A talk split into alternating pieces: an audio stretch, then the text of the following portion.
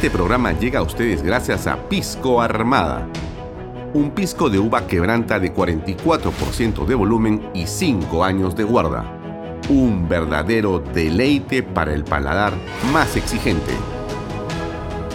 Cómprelo en bodegarras.com y recuerde, tomar bebidas alcohólicas en exceso es dañino. Coldwell Banker Realty Bienes Raíces para invertir o vender bienes raíces en Miami, Florida, Coldwell Banker. Coldwell Banker, la número uno hace 23 años en Estados Unidos y la número uno en Florida con más de 12 billones en ventas. Comuníquese con Jimena Prele al WhatsApp 001-305-904-0631. Coldwell Banker Realty, bienes raíces. Delop.pe. Somos especialistas en transporte de carga regular. Transporte de concentrados de mineral. También transportamos material y residuos peligrosos. Y diseño y construcción en todo el Perú. Ubíquenos en nuestra web delop.pe. Ya está con nosotros nuestro invitado Juan José Martans. Vamos entonces a entrar al tema de hoy. Yo les dije a ustedes que esto es la razón por la cual estamos muy interesados en conversar con él, porque tiene una experiencia enorme en el campo de eh, la consultoría, la docencia, el análisis del tema económico. Es un hombre que sabe de economía, sabe explicar la economía, sabe enseñar la economía y también sabe trabajar los temas financieros y económicos. Y por eso queríamos conversar con él para que él nos explicara cómo es que la situación económica, y tenemos que el dólar baja, que la, eh, digamos, gasolina sube, eh, que el pollo está en una posición que nos preocupa a todos y que no sabemos qué va a ocurrir con el empleo y con el presidente que dice que la cosa va a mejorar, pero que realmente no sabemos bien qué va a pasar. Entonces, todo esto, en medio de esta, digamos, burbuja política tóxica, necesita, de mi punto de vista, que alguien con, con experiencia te pueda decir, a ver, déjame explicarte como, como, coquito, ¿no? Déjame explicarte con manzanitas y con fresitas cómo es que se puede conducir un proceso económico para salir o para entender o manejar esta crisis. Ese es Juan José Martans. Antes de que le dé pase, ya está conectado con nosotros, déjenme poner esta publicidad de nosotros y continuamos con la entrevista, por favor. Invierta en terrenos en Paracas con los portales, ubicados a solo 25 minutos del aeropuerto de Pisco y ahora a muy poco tiempo de Lima por la nueva autopista y por eso los terrenos suben y se revalorizan rápidamente. Regístrese y aproveche las ofertas online en losportales.com.pe. PBM Plus, proteínas, vitaminas y minerales. Y ahora también con HMB. Recuerde, vainilla y chocolate. No olvide que el ejercicio favorece su sistema inmune y que una buena alimentación es su mejor defensa. Entre a pbmplus.pe Recuerde que las puede encontrar en boticas y farmacias a nivel nacional. Síganos en Instagram y en Facebook. Delop, Transporte y Construcción, especialista en transporte de carga regular, transporte de concentrado de mineral, también transportan material y residuos peligrosos y diseño y construcción en todo el Perú. Entre por favor a delop.pe. Pisco puro armada, pisco de uva quebranta de 44% de volumen y 5 años de guarda, un verdadero deleite para el paladar más exigente. Pisco Puro Armada lo vende bodegarras.com. Tomar bebidas alcohólicas, no se olvide, en exceso es dañino. Bien, vamos a darle pase a nuestro invitado que está con nosotros. ¿Qué tal, eh, Juan José? Buenas noches. Muy buenas noches, Alfonso. Un gusto estar en tu programa. Realmente te agradezco la invitación.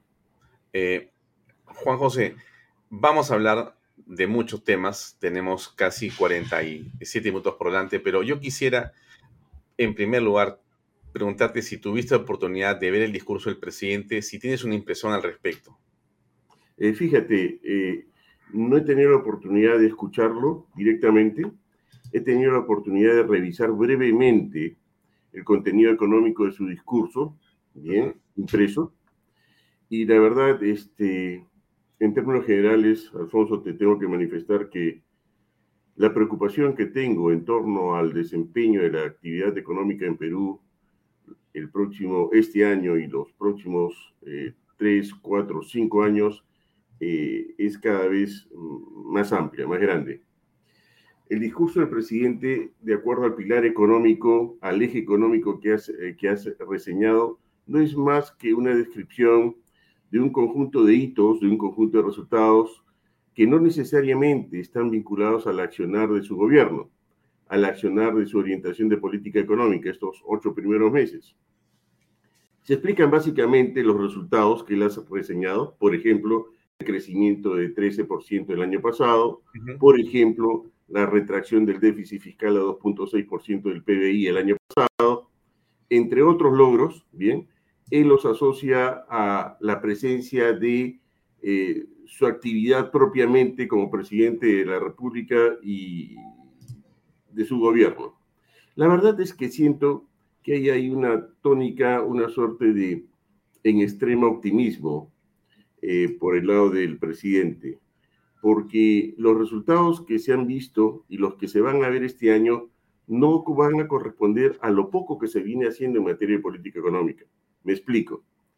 Ah, este año probablemente crezcamos 3 a 3,5%, y ello se va a deber a factores que no tienen que ver mucho con lo que ha hecho el presidente. Por ejemplo, uno de ellos, a los fundamentos que aún se mantienen en materia de política económica como consecuencia de 20 años de esfuerzo, de una buena orientación de política económica, de disciplina fiscal, de respeto al accionar de precios en el mercado, entre otros y otros factores favorables que han dado como resultado que Perú sea considerado hasta el año pasado como la economía con mayor crecimiento y menor inflación en los últimos 20 años dentro de toda América Latina para lo que es economías de mediana escala similares a Perú. Así es. Eh, el segundo elemento que estaría explicando este ah, pequeño crecimiento del presente año está asociado a factores exógenos. Por ejemplo, eh, el factor ligado a la eh, tremenda y positiva evolución de los precios de los minerales y de los commodities en general. Este elemento realmente es, es, fundamental para explicar por qué estamos batiendo récords en términos de exportaciones. 63 mil millones de dólares de exportaciones, como casi nunca se había observado en el caso peruano, de acuerdo al Banco Central de Reserva.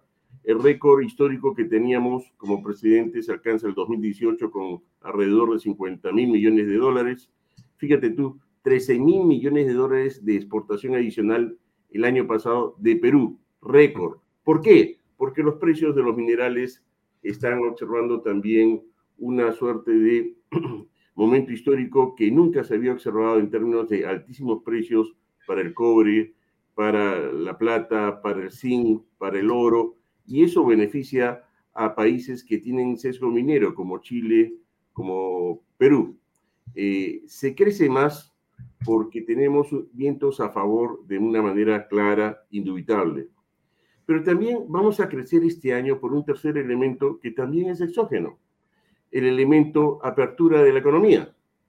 Ciertamente vamos a transitar por un momento, Dios quiera que se concrete, donde la crisis sanitaria se diluye y donde la apertura que ya ha sido señalada para diferentes sectores que estaban confinados tiende a ser significativa y eso le va a agregar una suerte de potencialidad al impulso de la expansión del PBI. Repasemos, ¿por qué va a crecer Perú este año? Por los fundamentos que se lograron en administraciones gubernamentales anteriores, uno, y dos, por precios de los minerales, para lo cual no ha hecho nada el presidente ni su gobierno, y tres, por efecto de la apertura económica que viene decantada como respuesta a la evolución de la crisis sanitaria que todos hemos sufrido. ¿Qué es lo que te quiero decir? Eh, méritos propios en estos primeros ocho meses no los hay. Yo quisiera reseñarlos. Quizás el único gran mérito que va a acompañar indirectamente parte del impulso de este escueto crecimiento para este año de 3.5% está asociado a cómo se enfrentó el proceso de vacunación para efecto de paliar el impacto de la crisis COVID. Eh, el ministro Ceballos, no podemos dudar, ni ser mezquinos, realizó una buena labor y parte de ese accionar, pues vamos a tenerlo en estos tres elementos que yo diría que son sustanciales para explicar el por qué tenuemente vamos a crecer este año. El problema de fondo, Alfonso, es ¿cuánto dejamos de crecer? Juan José, ahí quisiera hacerte una pequeña tingencia que tiene que ver con lo que estás exponiendo, porque hay un tema con el cobre que en la actualidad tiene ciertamente una hipersensibilidad por lo siguiente. Déjame poner el titular de Canal B Noticias. El 20% de la producción minera en el Perú de cobre em, está en riesgo por los bloqueos en el sur. Esta es una noticia que ha llegado a ser algo dramático en los últimos días, que tú también conoces perfectamente, pero que nos lleva a números que son muy, pero muy peligrosos. Miren, déjame solamente comentar la noticia, es la siguiente, ¿no es cierto? Los bloqueos los sufre Las Bambas y eh, Sauden en la unidad de Cuajone. Y entonces esto no se puede llevar a cabo, no se puede producir por la imposibilidad del el gobierno de hacer valer la autoridad y porque básicamente hay ahí un desgobierno y una puesta de perfil. Ahora, ¿cuál es el tamaño del problema? Deja de poner este cuadro, perdón, este cuadro, mira, para que la gente pueda conocer, esta es una cifra del Ministerio de Economía y de Minas, del Minas, que es importante para tu comentario, Juan José. Miren amigos, Southern es el 5.3% de la producción de cobre en el Perú y las Bambas es 13. Entre ambos, estás aproximadamente entre un 18 punto y pico. Y entonces, ¿de qué se trata esto? hay otras más que están en peligro, están a punto de. Entonces, si tú estás succionando, estás paralizando este porcentaje, casi es el 20% de la producción de cobre en el Perú, en realidad estás haciendo un muy mal servicio a la patria. Y esto es lo que es la producción mensual de cobre en miles de toneladas. Y miren cómo hemos ido bajando en enero. Ya, esa es un poco la noticia. Entonces, esto tiene que ver con tu comentario, estimado eh, Juan José. Era para dar un contexto nomás. Adelante. Eh, encantado, Alfonso. Fíjate, yo estaba haciendo alusión al impacto positivo que no podemos negar, que está asociado a los precios récords que tenemos en el frente de minerales, ¿de acuerdo? Bloomberg así lo reseña y es eh, de materia de conocimiento público extensivamente, ¿de acuerdo? Ahora, el problema se viene por varios frentes. El problema se viene no solamente por efecto de paralizaciones que van a obstaculizar el proceso de producción y desarrollo de inversión en el frente minero, que como tú bien reseñas, son bastante significativas y podrían agravar cualquier posibilidad de mayor crecimiento para el Perú este año. El problema también se suscita a nivel de que no existe gran esperanza de que la recuperación económica de Perú sea significativa en la medida de que la variable clave para efecto de expansión del PBI está asociada fundamentalmente a lo que es la evolución de la inversión. Y la inversión tanto en el frente público como en el frente privado está limitada este año, no está destrabada este año, está entrampada este año. ¿Por qué? En el frente público, porque lamentablemente, bien, el factor del manejo medioambiental y el factor del manejo laboral y el factor asociado a la corrupción siguen siendo una limitación que siento va a impedir de que la inversión pública tienda a crecer no solamente en el frente minero, sino en diferentes sectores de la actividad productiva. La inversión pública está mellada también por un sencillo hecho.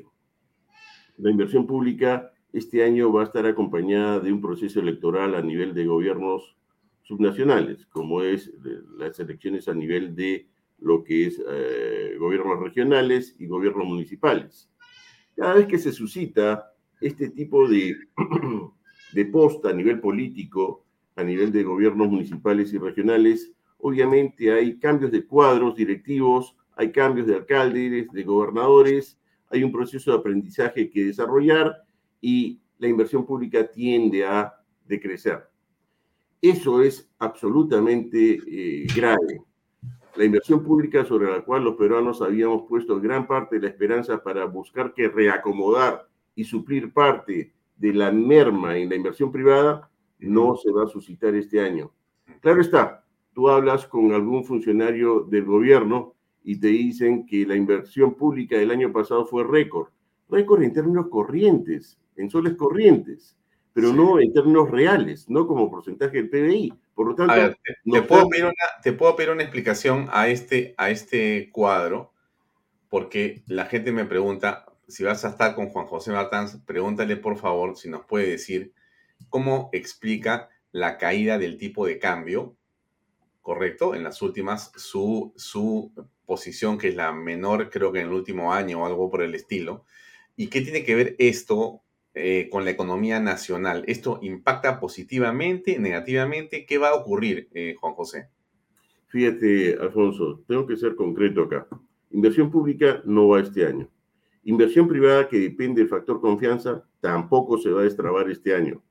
No obstante ello, tú lo que puedes observar en ciertos mercados, como el mercado cambiario que tú bien reseñas en la, en, la pantalla, pues tiene un comportamiento donde el sol se aprecia. ¿Por qué se aprecia el sol? Hay una razón fundamental acá. Estamos viviendo de un momento excepcional en materia de precios de minerales y ello genera una suerte de inserción de dólares extraordinarios en materia comercial por efecto de balanza comercial que impulsa a la baja del tipo de cambio. Los dólares que estamos observando y que estamos recibiendo son excepcionalmente altos, inesperados, ¿de acuerdo? Estamos hablando de 5 mil millones de dólares más, perdón, 13 mil millones de dólares más de lo que hemos recibido en el mejor momento por efecto de exportaciones el año pasado. Esos dólares están entrando y esos dólares evitan de que el tipo de cambio se mantenga y nos llevan a la posición de un tipo de cambio que tiende a caer. A buena hora, porque esto en el muy corto plazo limita la posibilidad de que los altos precios de los commodities ligados al frente agrario puedan trasladarse de una manera significativa en lo que significa la estructura de precios de la canasta básica de Perú. Yo importo maíz, importo trigo, importo cebada, ¿no? A un tipo de cambio menor hay una alza por efecto del incremento del precio de estos productos, pero es menor en la medida de que el tipo de cambio tiende a caer. No estoy diciendo de que no crezcan, estoy diciendo que en el muy corto plazo hay un efecto que parcialmente amortigua el impacto del encarecimiento de los commodities, de los soft commodities ligados al sector alimentario a nivel internacional. Pero en el largo plazo, más allá de dos o tres meses, lo que vamos a notar pronto los peruanos es que esta dinámica de inflación que está cubriendo al globo va a extenderse y va a llegar a Perú inexorablemente. Ahora, tengo la siguiente pregunta. En, en medio de la alza de los combustibles, ¿no debería ocurrir, Juan José, que el gobierno debería de hacer algo para, no sé si la palabra es correcta la que voy a usar, ¿ah? pero subsidiar justamente los combustibles en este momento da esta coyuntura o eso es una medida que termina siendo inflacionaria y más bien contraria a un desarrollo sano de la economía? Porque de hecho el impacto de lo que ya ocurrió con la subida va a ser el aumento de los precios en los alimentos en las siguientes horas o días, de todas maneras. Sin duda, sin duda. Sí, va a haber un impacto en el corto plazo amortiguado por la caída del tipo de cambio, por la apreciación del, del sol, pero eso no va a ser sostenible. El impacto se viene y podría ser más que significativo. Si es que el impacto es mayor y la crisis rusa-Ucrania se mantiene bien y su duración es trasciende a lo que es unas pocas semanas, vamos a tener una inflación de cierre en Perú que podría estar cercana a los dos dígitos. Este, la, la cosa es bastante seria. Lo que tú señalas eh, en materia de corrección del precio de la gasolina por efecto incremento en el precio internacional del petróleo que ha llegado a cotizarse el barril hasta 130 dólares, bien, esto es excepcionalmente significativo y, grave para Perú, que es un importador neto de petróleo. Ahora, cuando se suscita esta alza, la propuesta es muy simple. Para algunas economías es, ¿sabes qué? Vamos a reducir la carga tributaria, el selectivo al consumo, y con ello en el corto plazo amortiguamos el impacto del incremento del precio de petróleo sobre la gasolina y ello no se hace extensivo al interior de los diferentes productos que componen la canasta básica. Pues ese razonamiento resulta interesante en principio, pero no necesariamente es la mejor alternativa. Ah, la razón es simple.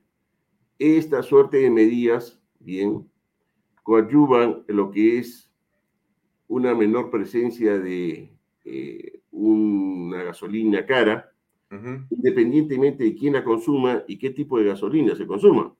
Así es. este es. un subsidio para todos, para el que tiene y para el que no tiene. Y en, una, en un momento tan gravitante y particular como el que está viviendo hoy día eh, Perú, ¿no?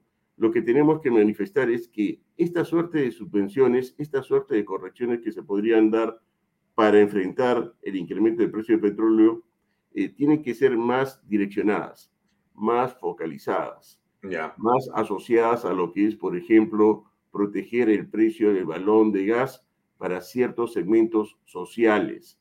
Acá la focalización de la política social tiene que ser clarísima. Y el ministro que lidera la política social en Perú tiene que ser un técnico de primer nivel, como lo han tenido otros gobiernos. Si no tenemos ahí un ministro de primerísima calidad, no vamos a saber focalizar las subvenciones. No es malo subvencionar cuando está bien focalizada en la misma. no es, malo subvencionar cuando la subvención es de corto plazo. Esta coyuntura amerita ello. ¿Lo va a poder hacer el actual ministro asociado a lo que es el ámbito social del país? Imposible. Eh, ¿Qué experiencia tiene en esto? Yo creo que ahí el presidente y este gobierno va a tener que reflexionar muy seriamente, porque las eficiencias no se hacen a partir de la selección de personas que no tienen la calificación profesional y técnica apropiada. Mira, este titular también es de eh, Canal B Noticias del día de hoy. Perú perdería hasta dos puntos del Producto Bruto Interno por un mal manejo político. Ahora, quiero decir de qué se trata esto. Según el IPE, la incertidumbre genera dudas en los empresarios lo que se traduce en desconfianza empresarial. Tú lo has comentado hace unos minutos, ¿no? Y entonces este ánimo pesimista, en realidad, eh, es el más extenso en los últimos 20 años. Y esto no es bueno, es más bien muy, pero muy negativo. Y acá hay un cuadro que quiero comentar contigo, que es este. Mira qué interesante. El rojo, que espero que se vea, y hay un gris ahí, ¿no? El rojo tiene que ver con los precios de exportación cómo se disparan los precios de exportación, algo muy positivo, que impacta en el comentario que te has hecho sobre las exportaciones y que eso es algo fantástico para todos los efectos, porque el Estado recibe también una cantidad notable y diferencial e incremental de recursos que no tenía presupuestado. Y la inversión minera más bien se queda en la saga, ¿no? O sea, está pues como detenida, ¿no es cierto? Entonces, el factor confianza, Juan José Martins, el hecho que el presidente, por ejemplo, hoy día, ¿no? A ver, el presidente hoy día, perdóname, el presidente hoy día pudo haber salido y haber dicho, por si acaso, no va a haber una asamblea constituyente. Vela lo ha dicho un poquito hacia el final, como que los cambios constitucionales van a darse y van a enviarlos al Congreso, ¿no? Eso, es una buena señal. Bueno, allá, pero entonces, en ese contexto te pregunto, ¿tú no ves, tú no crees que sin confianza esto no se va a resolver? Y, que, y la pregunta que tenía entonces yo es, si tú fueras ministro de Economía, ya, a ver, vamos a hacer ese, ese ejercicio por unos minutos. ¿Qué harías tú, Juan José, para generar confianza en este momento? ¿Qué harías? Fíjate, Alfonso, hay una sola alternativa que transitar en el corto plazo. No vamos a recuperar los niveles de confianza que requiere el sector empresarial para invertir y reactivar la dinámica del PBI en Perú si es que tenemos cuadros técnicos a nivel gubernamental como los ha, los ha mostrado el presidente de la República. La no gobernabilidad la está generando el presidente de la República a través de la calificación técnica de sus cuadros de funcionarios públicos y ministros que está ofreciendo al país. Fíjate qué tan malos serán que ya van cuatro gabinetes. Y en esos cuatro gabinetes hay una sola constante, en promedio, la calificación técnica de los ministros sigue siendo tan mala como la anterior. Entonces, esto se llama, tiene un solo nombre, escaso nivel de gobernabilidad, desconfianza. ¿Cuánto va a perder Perú de crecimiento? Y ahí sí yo discrepo de la fuente que tú has señalado. Perú va a crecer este año alrededor de 3%, hasta ahora. No estoy incorporando el factor derivado de la crisis eh, Rusia-Ucrania. Si crecemos 3%, ¿cuánto deberíamos dejar de crecer con respecto a un escenario donde no se pone en tela de juicio la Constitución, donde se alienta la inversión privada, donde no se generan restricciones en lo que significa posibilidad de control de precios o cierra puertas a la economía con respecto al frente externo? ¿Cuánto deberíamos haber crecido? Si revisamos la historia, Alfonso, cada vez que los precios de los minerales alcanzan niveles como los actuales, bien, y hoy día son mayores que los que tuvimos históricamente, la economía peruana entra en un ritmo de crecimiento de alrededor del 6% al 7% promedio año. Bien. Eso significa que en el tramo expansivo del ciclo económico, cuando crece Perú asociado al beneficio de precios de los minerales a favor de nosotros, crecemos 6 a 7 puntos porcentuales. Eso históricamente está demostrado. Matemáticamente, estadísticamente está demostrado. Si crecemos 3 puntos hoy día, este año, eso significa que vamos a dejar de crecer alrededor de 4 puntos porcentuales, el doble de lo que el IPC señala. ¿De acuerdo? Eso es un costo tremendo para el país en términos de generación de riqueza, te pongo, José, te pongo, te pongo un estimado del Banco Mundial que mantiene un, como lo que tú has dicho, mantiene un pronóstico de crecimiento para la economía de 3.2% para este 2022. Es lo que dicen ellos. Es correcto. Antes de la guerra. eso es lo que vamos a crecer en el contexto que hemos reseñado. Pero la pregunta va más allá. ¿Cuánto podríamos haber crecido si es que hubiésemos tenido un gobierno más ordenado, más en línea con los 20 años de éxito en materia macroeconómica de Perú? Hubiéramos crecido, yo te lo aseguro, entre 6 y 7%, sin duda alguna, sin ninguna duda. Claro. ¿Quiénes van a pagar los platos rotos derivados de esta suerte de desgobierno y descomposición? Los que menos tienen, los que buscan trabajo, y eso eh, no necesariamente se puede identificar directamente. Yo lamento mucho que Perú siga perdiendo oportunidades. Lamento mucho que nos conformemos con un crecimiento que este año, a diferencia de otros, Perú no va a liderar el crecimiento de América Latina, lo va a hacer Colombia, bien. A diferencia de otros años, Perú no va a revertir de manera significativa los niveles de informalidad, los niveles de pobreza, bien y la verdad, lamento mucho decirlo, porque este gobierno, si se le puede calificar de algo, es de un gobierno que está perdiendo bien grandes oportunidades para generar valor a favor de todos los peruanos. Esta suerte de inadecuada administración gubernamental, esta suerte de poner en tela de juicio los fundamentos de nuestra economía, esta suerte de seguir presionando ideológicamente para efecto de la búsqueda de un cambio constitucional que ni ellos mismos saben para qué están buscando el cambio constitucional, yo se los diría, ok, ¿para qué quieres cambio constitucional? Ah, para ordenar el proceso de descentralización. Me parece genial. Todos estamos alineados en eso, porque la descentralización de Perú es un desastre. ¿De acuerdo? Pero para eso no necesito un cambio constitucional. Se puede hacer sin ningún cambio constitucional de manera eficiente y bien establecida. ¿Para qué necesito yo un cambio constitucional? Es que en el mercado hay concentración de riqueza, oligopolios, monopolios.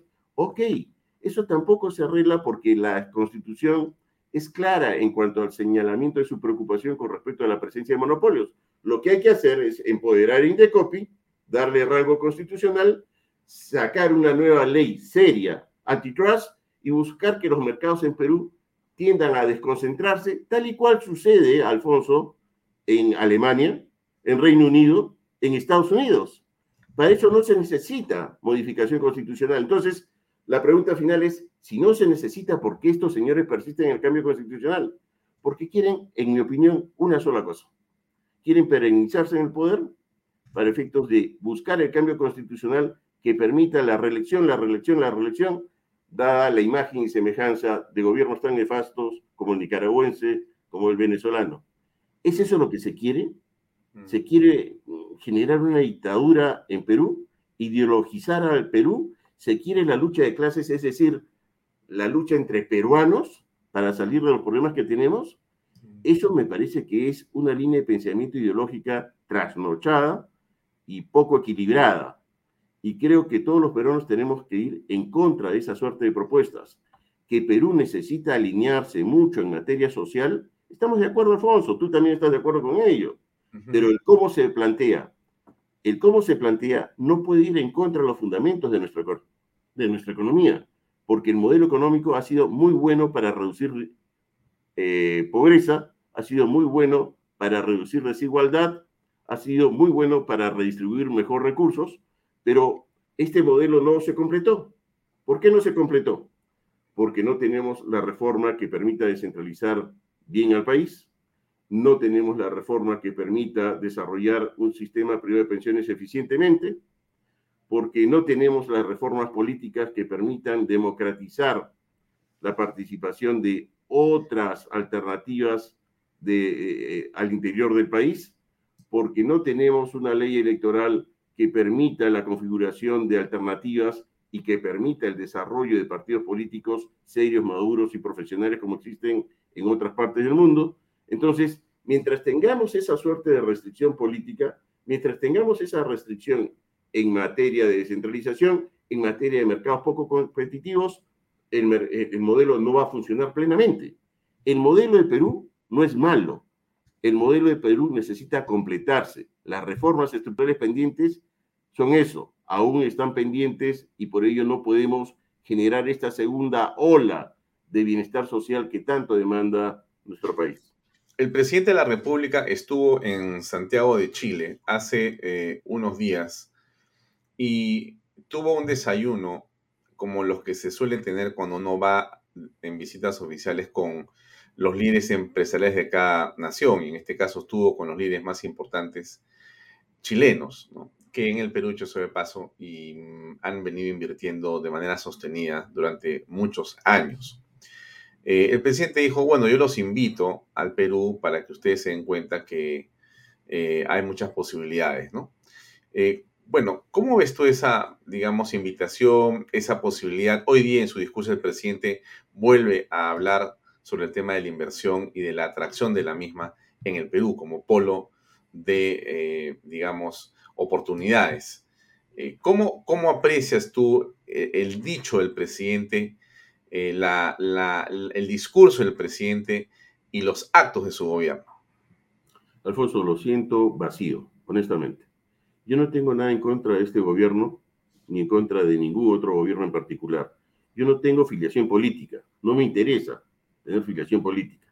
Me basta con ser peruano, ¿de acuerdo?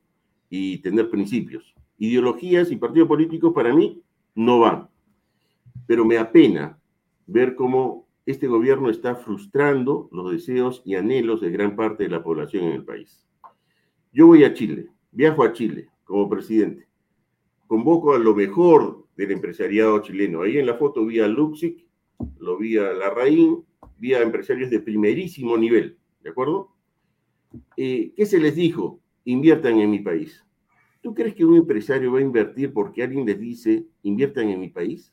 Cuando horas antes ese presidente fue a hacer una suerte de reconocimiento a la tumba de, Salvador Allende. Yo no estoy en contra de Salvador Allende, pero si es que quiero promover inversión, pues lo que tengo que hacer es alinearme con un mensaje clarísimo al Frente Empresarial chileno. Completamente. Y no se ha hecho en nada en absoluto. Ahora, ¿Qué es lo que quisiera un empresario chileno y uno peruano para invertir en el Perú? Que el ministro de Economía salga con el presidente de la República al costado y que el presidente de la República diga cosas muy concretas. ¿No? Primero, voy a hacer un cambio estructural en la composición de mi gabinete y voy a llamar a los técnicos independientes de mayor calidad que pueda identificar. Uno. Dos, olvídense del cambio de la constitución. Vamos a hacer reformas a aspectos puntuales de la misma de acuerdo a ley y tal y cual la Constitución lo permite. Tercero, ¿saben qué? La historia de control de precios, la historia de, de, de puertas a la economía, la historia de nacionalizaciones o estatizaciones o como quieran decorarla ciertos eh, representantes extremistas en el país, ¿no? Se acabó. No va eso. Bastarían esas tres señales, Alfonso, Mm. para que el capital chileno y el capital peruano vuelva a reacondicionarse y ampliarse para efectos de motivar el impulso de la expansión del Producto Bruto Interno del Perú, que es tan, tan necesaria. Fíjate, ¿cuál es el problema central de la economía peruana? La inversión. Tanto del lado público como del lado privado, no hay visos de que ésta se reacomode tal y cual lo menciona el Ministerio de Economía, porque el ministro de Economía tiene un mal socio. El peor de los socios del ministro de Economía es el presidente de la República, mm. que es incapaz de señalar una ruta clara para el desarrollo de la inversión privada en el país. Si eso se mantiene, entonces vamos a seguir pues, este, condenados a un crecimiento del 3% y un crecimiento para el quinquenio que yo calcularía de 2%, 2,5%, lo cual es un desastre para Perú. Después de 20 años de liderazgo de expansión del PBI, llegar a esos niveles de crecimiento promedio año. ¿Quieren combatir la pobreza con ese crecimiento? Imposible.